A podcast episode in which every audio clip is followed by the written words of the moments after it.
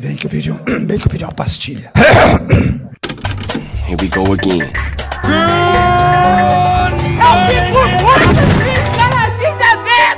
Você é burro.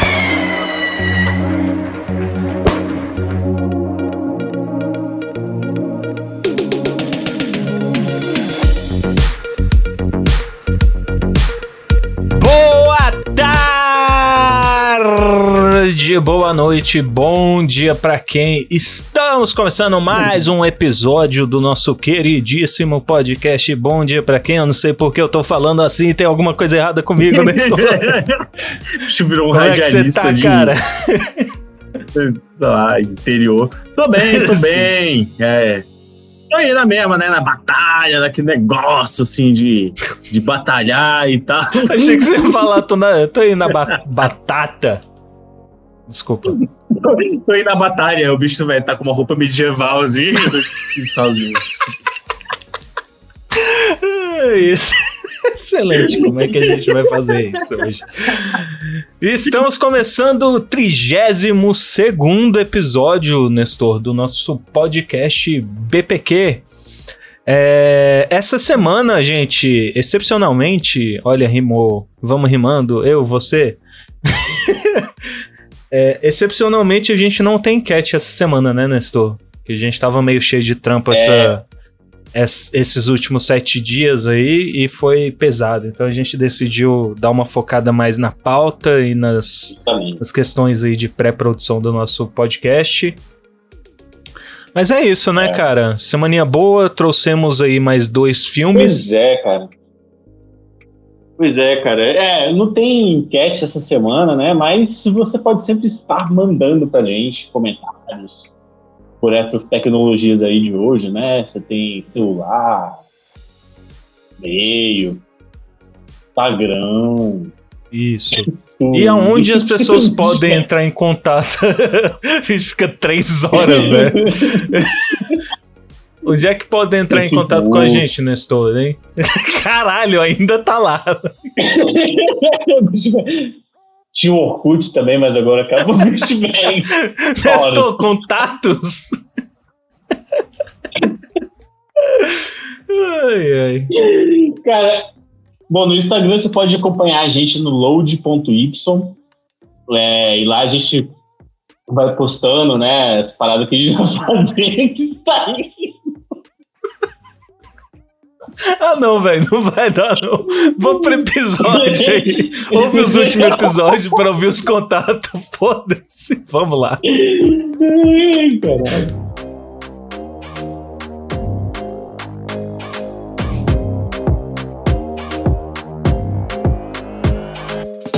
Olhou pra alguém e pensou, o que passa na cabeça dela? Melhor recado é quando o time acabou. Acertou, miserável. Nem quem ganhar, nem, per- nem perder, vai ganhar ou perder. Vai todo mundo perder. Bicho, é, pô, você pegou um filme aí que eu tava louco pra ver, né? Que, cara, eu me amarro demais nesse cara, nesse diretor. É, O que, que, que, que você trouxe aí pra gente? Fala aí pro pessoal, o pessoal quer ouvir. Olha aí, essa semana eu assisti Infiltrado, ou Wrath of Man. Ladies and gentlemen, we have a new addition. H. Portico Security specializes in cash trucks across LA. Do you have any idea how dangerous this job can be? Some out there, yeah. We ain't the predators, we're the prey. É, olha, cara, faz tempo que eu não vejo um filme do Guy Ritchie mesmo. É, eu acho que o último que eu vi, inclusive, foi o Sherlock Holmes, que não é nem um dos mais conhecidos dele, né? Já é de uma época que ele tá, é. que ele tá que é mais aquele com o Homem de Ferro, né? É, com o Robert Downey Jr. E, cara, eu acho muito legal, eu gosto muito desse Sherlock Holmes, assim, eu acho que ele dá uma.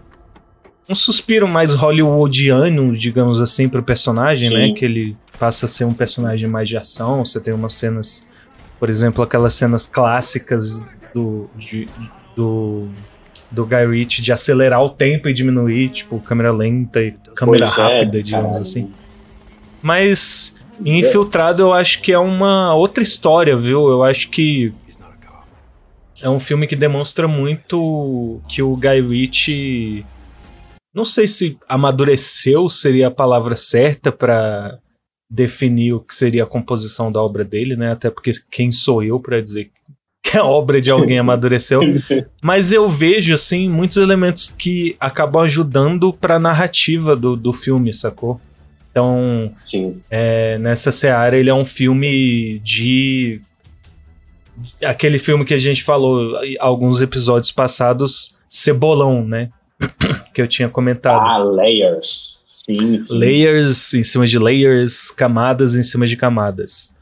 E nesse sim. filme aqui a gente acompanha o Jason Statham, que é o protagonista. Eu vou pegar o nome dele aqui do personagem. Porque... É, cara, se, se não, a galera tá, tá enchendo nossa caixa de entrada, né? Só reclamando que a gente não fala. Ah, isso, é entendeu? difícil até Aí eu tenho saber, que, né? Eu tenho que pesquisar aqui para não dar a informação errada. E olha só, o nome dele era muito difícil de, de decorar. É H. H em inglês. Caralho, tem E- esse maluco, eu, esse Josh Harnett, tava sumidaço esse cara. Isso, tem Josh Harnett, que eu não lembro muito do rosto dele, ser, ser bem sincero pra você.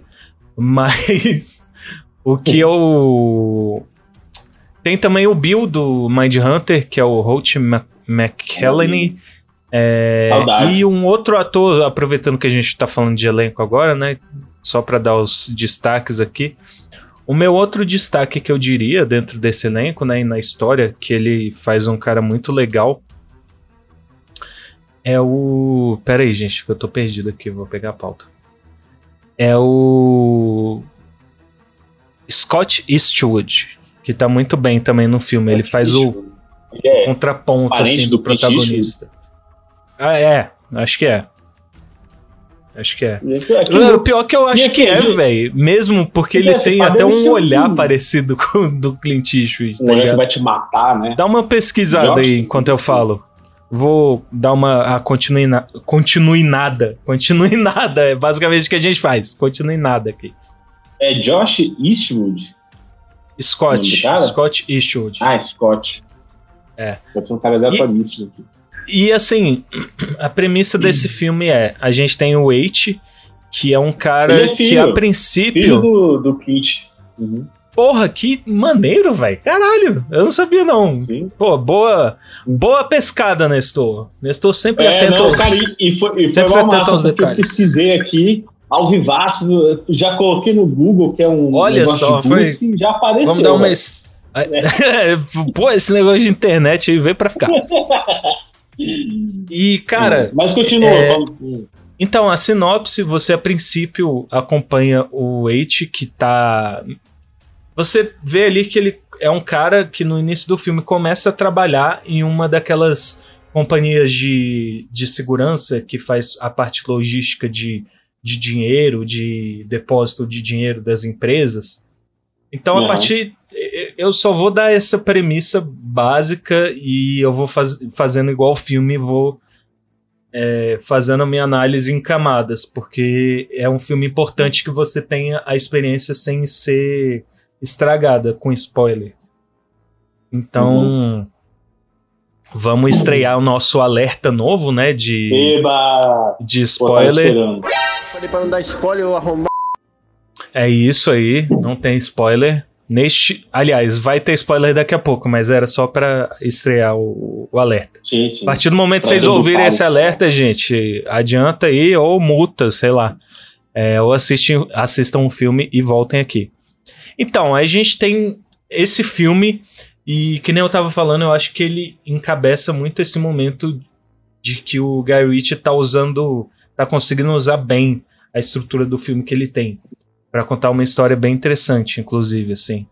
Então, é, justamente, né, por se tratar de um filme do Guy Ritchie, você já meio que espera algumas características. Ele é daqueles diretores que dá pra perceber alguns Sim. faniquitos, digamos assim, que ele faz ali na obra dele, né? Vai ter uma assinatura, né, cara? Uhum. Exato. E eu acho que o principal demonstrativo disso é que ele apresenta, por exemplo, um dos principais elementos aí das obras do Guy Ritchie que a gente tem aqueles cortes rápidos assim de, de uma cena para outra ou de uma transição, Sim. um foco para fora.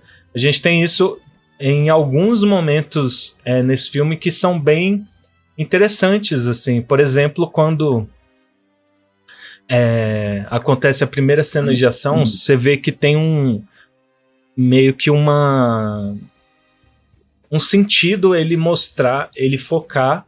Aí eu já vou começar a dar spoiler, gente, não não dá. Então fica aí o alerta. Falei pra não dar spoiler, eu arrumar. É, a partir do momento que ele mata uns caras lá que vão tentar é, fazer o, o golpe para cima da, do caminhão que ele tá dirigindo, o Guy Ritchie coloca a câmera em um corte rápido na cara de todos esses caras, assim. E ele é um filme que é muito interessante Aham. isso. Ele não é aqueles filmes de ação tipo John Wick ou tipo o próprio é, Ninguém que a gente comentou Hum. aqui, que ele é mais açãozão pipocão, sacou? Ele tem uma pegada mais realista. Então, por exemplo, quando mostra os caras, é, é, é meio gráfico até, assim, sacou? Eu acho que isso tem um propósito pro rolê do filme. Ele é um filme mais realista também. Os o próprio drama do cara, é por mais que seja algo muito megalomaníaco, assim, é, você dá pra, vo- dá pra você entender é, aquele personagem tem uma boa construção, assim. Eu acho que esses cortes nesse momento ajudam isso Uhum. também. E em sequências longas também. Sim. É, que eu, por exemplo, eu não não me lembrava de ter visto, posso estar extremamente enganado, mas achei interessante no início, logo no início, a primeira cena do filme é justamente uma sequência de ali um minuto, dois minutos. É curioso que te, te dá um mistério ali e você fica já absorto naquela atmosfera e é muito legal. É, então acho que esses dois primeiros aspectos, né, principais do cinema do, do, aliás, da narrativa do Guy Ritchie nesse filme, eu acho que eles se equilibram muito bem e não quer dizer que é necessário você ter essas Uhum. duas coisas ou você ter um equilíbrio entre essas duas coisas. Só tô falando que aqui eu acho que funcionam muito bem, sacou?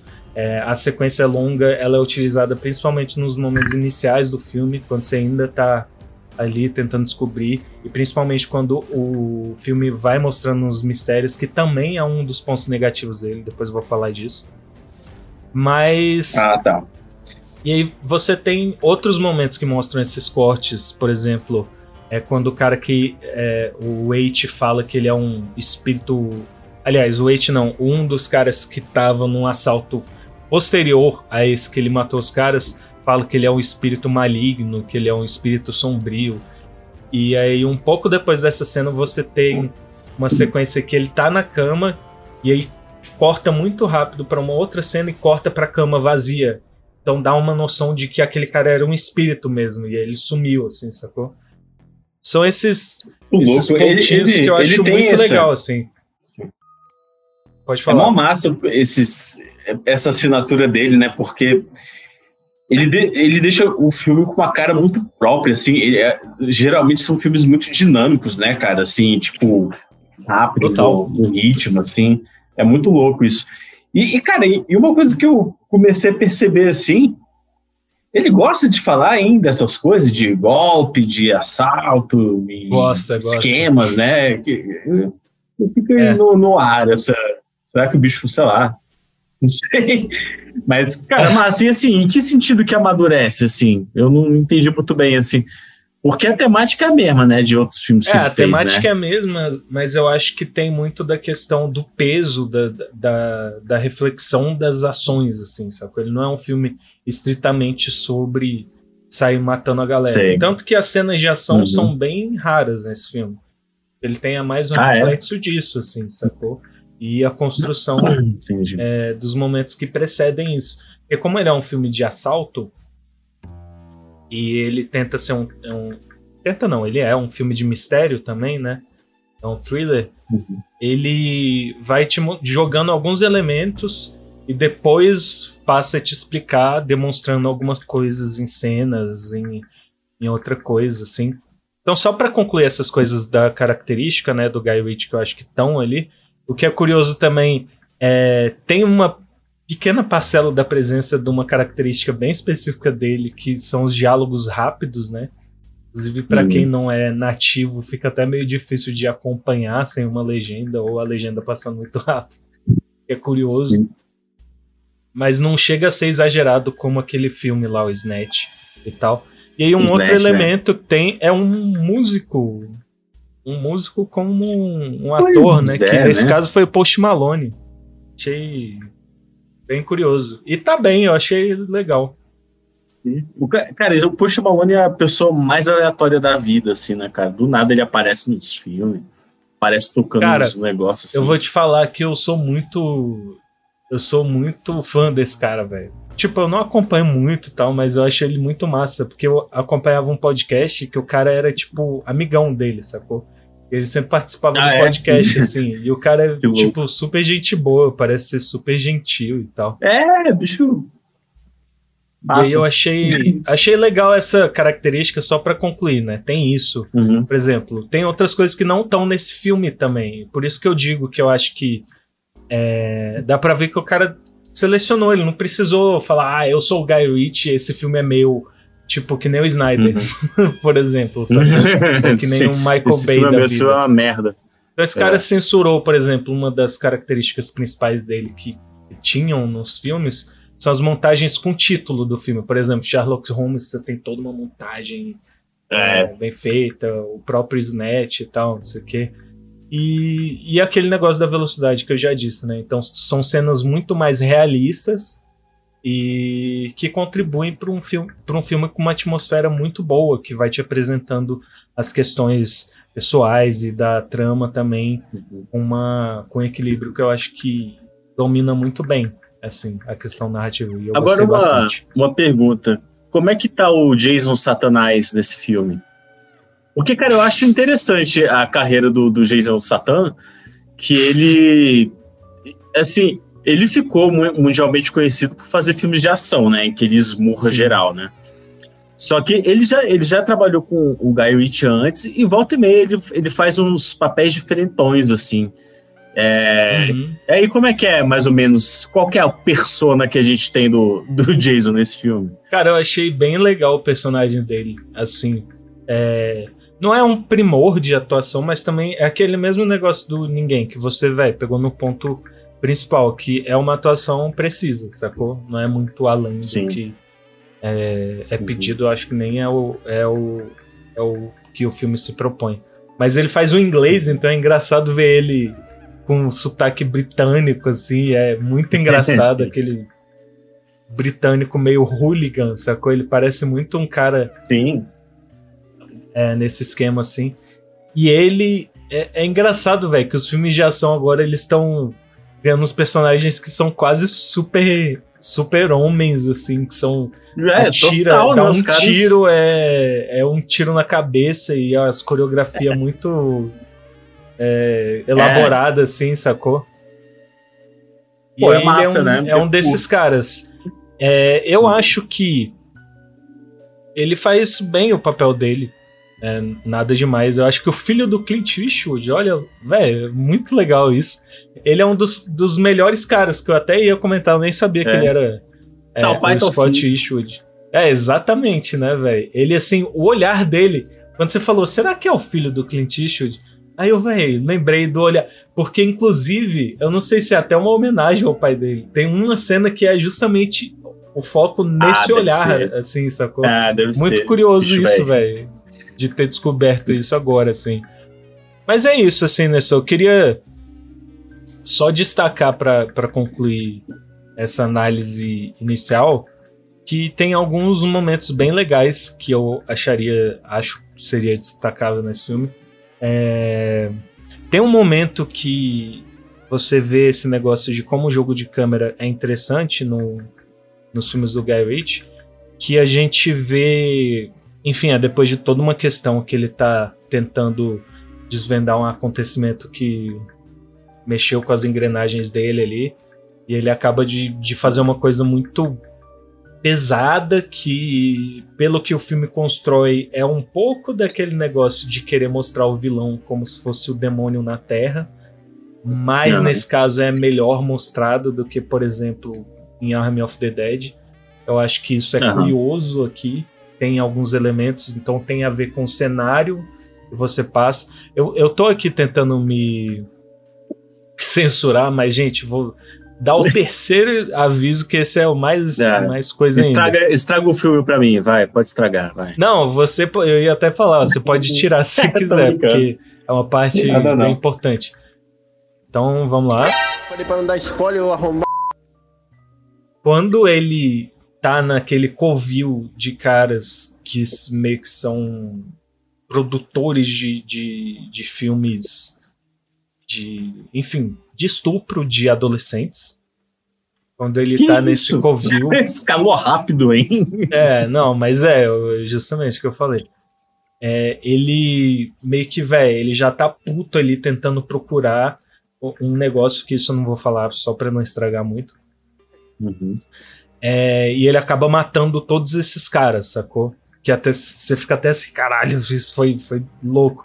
Mas aí depois ele vai pro carro e aí a gente tem uma um jogo de câmera que é muito interessante. O cara, colega dele que tá entrando no, no carro, quando ele tá entrando no carro, dá uma, uma um zoom out assim para fora, o zoom quando a porta tá abrindo e depois fecha nos dois, então você tem aquela sensação de claustrofobia, de que os dois ali já estão num momento de tensão de principalmente o cara, o não é nem colega, é funcionário dele, de tá ali andando em ovo, pisando em ovos pra poder falar com o cara que ele viu que aquele cara é capaz de fazer assim.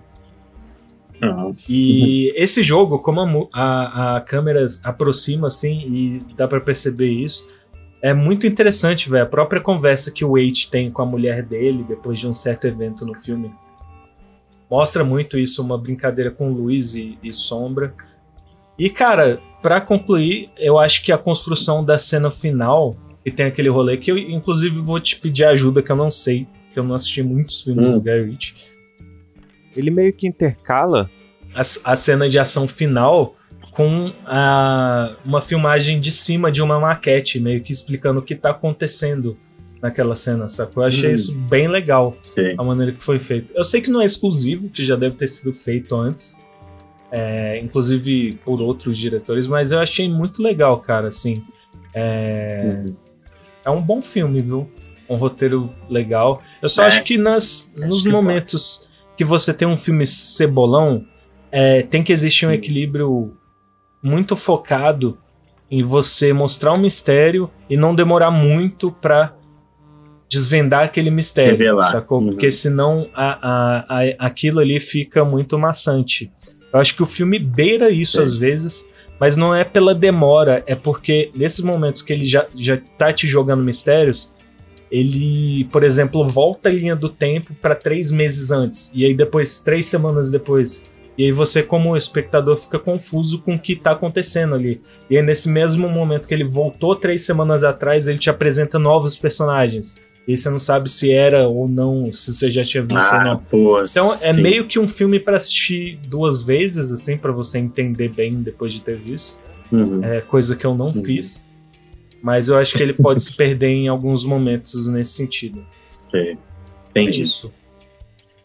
Ah, maravilha, bom, bom ver que o Guy está aí de volta.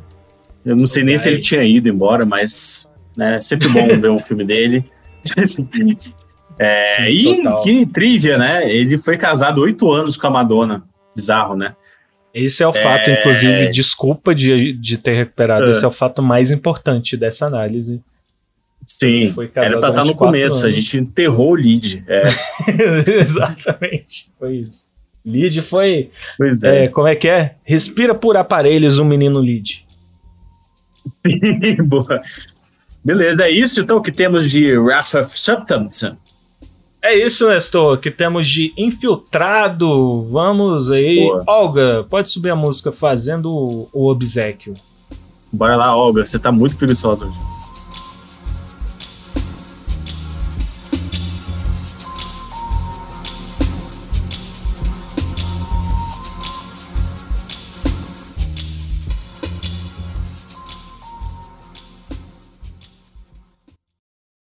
Nestor, deixa eu te falar. É... Eu conheço, aliás, eu já vi na minha vida várias coisas pequenas. Inclusive seu que bicho velho. Pode contar Nossa, isso. Sabonete, é, patinho de borracha, lápis. Eu não sei se eu tô falando coisas realmente pequenas. ai, ai, mas qual foi o filme que você viu essa semana que deveria muito bem ter sido traduzido como coisa, As Coisas Pequenas? Mas não é. Sim, sim. Chama Pequenos Vestígios, Álvaro. You knew him, didn't you? Then you had that one little feeling. But you waved it away.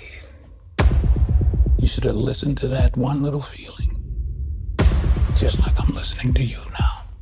You can Ai, ai, Álvaro, o que dizer de Pequenos Vestígios, viu? Es- Me fa- Faltam-me palavras. É, quando eu terminei de ver o filme, eu, eu vi hoje, né, com, ao lado da minha parceira.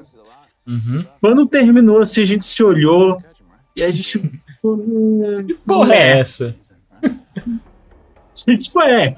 Porque, assim, eu acho que, que tem coisas na vida que as pessoas às vezes se esforçam demais, sabe? E falta um pouquinho de talento e magia, sabe? Eu acho que é o que acontece com esse filme, que eu achei. É um filme sobre. É um filme policial, né? De, serial killer. É, só que ele é extremamente burocrático, sabe? É como se ele pega, pegasse todas as características já consagradas desse gênero e se esforçasse muito para, nossa, mostrar assim, porque por exemplo, você tem a figura do investigador foda, você tem a figura do investigador complicado, você tem a figura do, do serial killer que vai fazer um jogo de gato e rato com a polícia e ele é meio debochado assim. E assim, até o texto, cara, é, tipo, tem umas coisas muito ridículas assim. O Denzel Washington falando baixinho, assim, alguma frase de efeito. E aí eu achei muito over. achei muito, sabe? E assim, ele foi tipo, muito comparado leva a sério demais? Seven. Você acha? É, cara, é. Acho que é isso, cara, porque. é, Vamos começar pelo começo, né? É um filme que tem um elenco estelar. A gente tem o Total. Denzel Washington, né? Que é já um cara foda há muitos anos. Ele já tá. É até estranho ver ele como um senhorzinho, porque eu tenho a, a imagem dele quando ele fez dia de treinamento, né? Vários anos atrás, 20 anos atrás. E tem o, o Remy Malek, né? Que é aquele cara do zoião. O, o Fred, Mr. Robot. Fred Mercury, né? Isso. E o Fred Mercury. E o. É, e o Jared Leto, que, porra, já deu, né? Já tá um né? oxigenado, Já cara. não, já não É. bastava a risadinha do Coringa, né? Pois é, cara. É, então, assim, aí, assim, em tese seria um, um filme com tudo pra dar certo, né? Porque tá, você tem um elenco competente. O roteirista, ele é bem famoso, que é esse cara, o. Vou pegar o nome dele daqui a pouco. É, mas ele foi. Cara, é um roteiro escrito em 1993. Ele foi oferecido por uma galera na época, inclusive pro Aham. Spielberg, que não quis. E até que o roteirista decidiu dirigir ele próprio. Sim. É um filme que ainda tá no cinema, né? Mas já foi lançado nos Estados Unidos. E ele recebeu muita comparação com o nosso amado Seven, que é né, né, um grande clássico já. E só que eu acho que não tem nada a ver, assim, acho que nego inclusive tem, Oh, desculpa. desculpa, te cortar, que inclusive tem é, o selo do nosso público, né? O Seven como o melhor filme da história de todos. Exatamente, o povo E falou, uma né? E pesquisa povo nem um pouco tendenciosa. Sim. Mas pode continuar, perdão. Pois é, eu acho que as pessoas, é, corrigindo minha expressão um pouco feliz, é, as pessoas, elas, às vezes, elas tentam. É, é natural você tentar, tentar comparar uma coisa nova com uma coisa antiga, né? Até para você colocar como referência, né? Total. Mas eu, eu, sinceramente, a parte de os dois filmes terem serial killers e serem sobre crime, não tem nada a ver, assim. é, por exemplo, coisas que o Seven tem que esse filme não tem. É, primeiro que é bom, né? O filme é bom, tudo. Aham. E, e é principalmente uma história envolvente, né? Porque o Seven, cara, o Seven, ele parte de uma premissa genial, que é um, um serial killer que mata as pessoas com base nos sete pecados capitais, né? Então, por exemplo, o cara, é, o Gula, eles pegam um cara, ele pega um cara obeso e mata o cara de tanto comer, assim. É, cara, bizarro.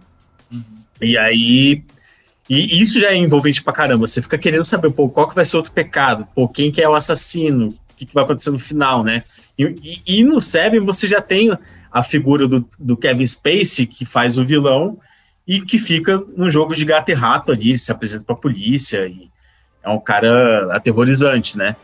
Nesse filme, é, no entanto, você não tem esse fator da história envolvente. Meio que você termina, assim, ele joga um mistériozinho, uma dubiedade. Agora, o alerta de spoiler aí. Alerta de spoiler. Opa, não, não foi. Falei pra não dar spoiler, eu arrumar. Pois é, tem um momento do filme que que, que é? O, o personagem do Denzel Washington, um cara que ele tá em outro condado, lá em Los Angeles, e que o chefe dele manda ele para Los Angeles para pegar uma, uma evidência que tá lá. E ele acaba é, decidindo investigar um crime antigo que ele estava investigando quando ele morava lá. né? E ao longo do filme, principalmente no final, ele vai deixando você acreditar que o Denzel Washington, na verdade, é o assassino, e não o Jared Leto, sacou? E ele deixa meio dúbio, dúbio, assim, como se fosse ah, uma grande revelação, pode ser que ele seja. Mas meio que você não se importa, você fala, tá, foda-se. Tá bom. Eu não quero nem saber quem foi o assassino, sabe? Quero saber que horas É, acaba. É, tipo, então meio que parece, é, você fica com uma sensação meio de Blue, Blue Balls, assim, porque é, é um filme que tinha um enorme potencial. Assim, a cinematografia é super bem feita, né? São aquelas tomadas bonitas. É, eles sabem construir um clima de, de, de suspense maneiro. Só que meio que, né, fica nesse buro, nessa coisa meio burocrática. E todas, todos os atores estão muito ruins no filme, inclusive o Denzel, que é, é um, um grande ator, só que ele tá super. Meio que você- percebe ele meio que no automático, assim. Ele fica caladão ali. Pagaram pouco. É, exato. É. Não, meu bicho precisava pagar uns boletos aí, decidiu fazer esse filme, não Se sei. pá. O, o Remy Malek, caralho, cara, muito ruim mesmo, assim. Sério? Tipo, Caramba, muito ruim mesmo, na minha opinião. Ele faz umas bocas assim. É, mas ele não tem muito, muito controle sobre É, aquilo, né? fazer, né? Sim. E impressionantemente o Jared Leto tá bem. Assim, tá melhor que esses dois, assim. É, Então é isso, cara. Eu não tenho muito mais o que falar sobre esse filme. Acabou o time. Assim, não faça Jared muitos- Leto tá é. bem, aí você tá de sacanagem. Não é possível. É, não, não, e tipo, e cara, e a premissa é muito interessante, porque Pequenos Vestígios, por que que é esse nome? Porque o policial lá, o, o Denzel, o personagem dele, fica falando pre, pro Remy Malek, que é o policial meio que novato, mais novo, que a grande, a grande coisa está nos detalhes, né? Como se fosse aparecer um grande detalhe que vai mudar tudo, né? E não é o que Entendi. acontece. E, pois é, então, assim, eu não recom- veja por sua própria conta e risco. Eu acho que são duas horas de filme que você nunca vai recuperar. Poderia estar vendo outro filme, fazendo coisa Ele, melhor. então, vida. é um, é um. Ele não chega a ser um thriller policial, ele é um thriller de serial killer, que a gente já pode ter esse subgênero hoje em dia, né? Pelo que eu entendi. É, isso. São é, os caras investigando, né? Tentando chegar ao assassino lá de várias jovens. E meio que você não se importa com isso. O filme não consegue fazer você se importar com a trama. Entendi. É, é engraçado isso, né, velho? Porque é, faz muito tempo que a gente não tem um filme desses bom, né? Pelo menos na minha cabeça. Pois é, cara. Por isso que eu Com essa temática. super animado, né? Pois é. E- é porque deve ser difícil fazer hoje em dia, né? Porque acho que as pessoas já, é, já, já é uma coisa que, que já, já foi muito feita, né? Talvez. Mas assim, qualquer coisa já foi muito feita, né? Não tem muito Uhum. como se escapar. É, Não, mas, é porque assim, esse um- aspecto em específico passou por uma. toda uma coqueluche, né, velho? De tudo ser serial killer, de ter livro, de ter podcast, Pois é, de ter série, etc. Cara, tem até uma, uma nova onda surgindo no TikTok, que é a galera que fica falando, né, sobre isso rapidinho, assim, os casos de mistério, casos de serial killers e tal, né. A gente tava até falando no outro programa, né, porque serial killer é um negócio extremamente apelativo, né, a gente gosta. Uhum. E é por isso que você fica meio, meio chateado com esse filme, porque ele não entrega, né, e você vê que poderia ser um puta filme. Então, meio que rola isso, assim. Eu, eu lembro, cara, de um filme muito bom de serial killer que eu vi, que é Os Suspeitos. E é muito bom, indico. É, nunca aí viu? Cara, vale a pena ver. Bom Fica aí. demais. Em, em vez de você. Ah, é, e você tem que falar com os russos para conseguir ver os pequenos vestígios. É, ele ainda tá no cinema. Ditadura russa. Tá no cinema. E não vão ao cinema, gente. Fiquem com os russos. É, não, exatamente. Vamos ficar em casa. Pra Bom, que é cinema? isso, cinema? Rapaz, cinema você vai ter gente falando, você vai ter né, pessoas mal educadas, gente É. tacando pipoca no seu ouvido. Se possível, evite o convívio humano. É, não, vale a pena, não vale a pena. Vale sim, gente. Brincadeira. Vamos lá. Olha lá.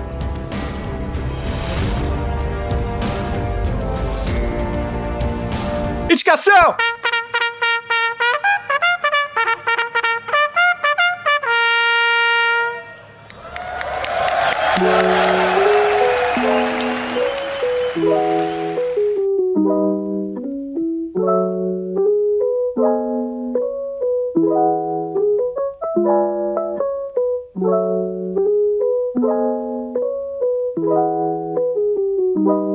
Bom, Nestor. É, mais é. uma semana, mais um episódio. Estamos chegando ao final e, como sempre, temos indicações, não é mesmo? Sim. O que que você trouxe Sim. para, para convosco aqui, Nestor? Cara, eu acabei de me dar conta que seria muito melhor eu ter feito invertido, indicado, ou quer dizer, falado sobre o- o- a indicação que eu vou trazer aqui, que é um livro. É um livro Bom, do Stephen King novo, que lançou aí para mês isso também. Pois é, Excelente. chama Depois, que é muito foda. É, diferente de outros livros do Stephen King, ele não é uma bíblia enorme, você lê ele numa sentada, assim, rapidão. Acho que tem coisas de 300 e poucas páginas, né? Então é uma história pequena, só que bastante envolvente, cara. Eu- Cara, e parece muito com o seu sentido, assim. Inclusive, ele faz várias brincadeiras, assim, sobre... Porque é, é, é uma criança que vê mortos, cara. e ela vai... Ah, tá. É. Tem essa criança que ele vê mortos, né? E aí vão acontecendo coisas que ele consegue desvendar falando com os mortos, né? No caso, vai ser um, um crime, essas coisas assim. Só que é um filme muito interessante porque, pô, o livro é muito interessante porque, como tudo que Stephen King faz, é meio uma coisa meio uma história de coming of age, assim, sabe? Uma coisa meio de amadurecimento. A gente pega, Ai, a gente Deus. acompanha um, um menino desde criança até ele ficar adolescente. Inclusive é interessante que a própria escrita dele muda ao longo do livro.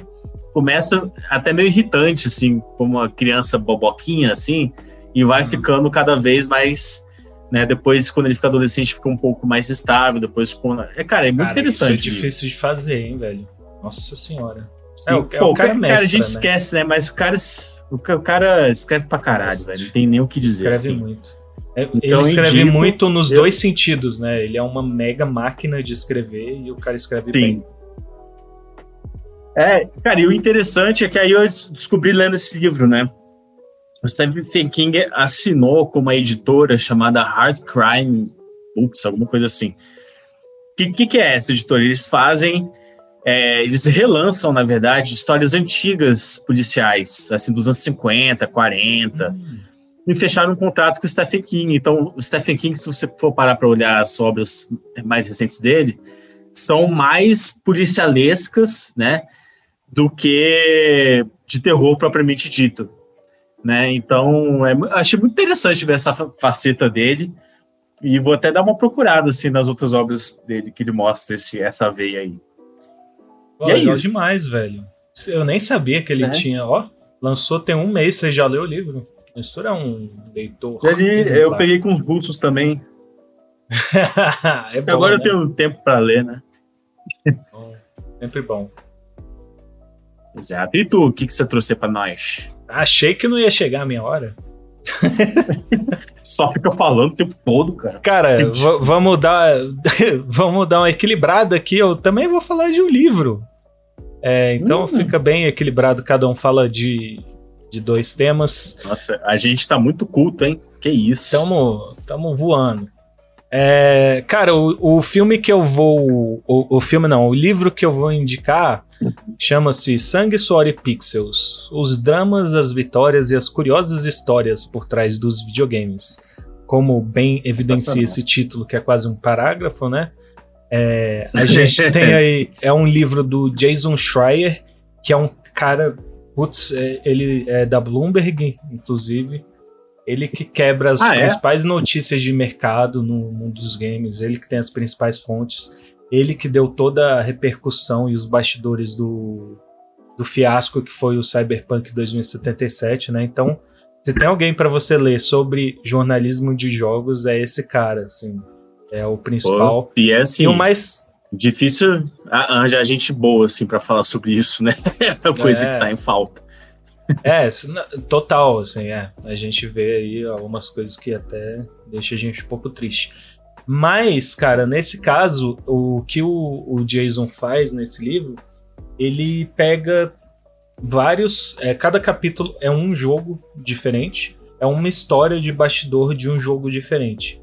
E o que eu achei mais rico nesse livro é que ele dá uma equilibrada muito boa de, por exemplo, mostrar o desenvolvimento de um jogo independente, como o Stardew Valley, por exemplo, foi desenvolvido por uma pessoa e você vê a história incrível do cara. É inclusive uma história muito legal de, tipo, perseguir, ir atrás do seu sonho e não, não abaixar a cabeça e continuar acreditando no seu sonho.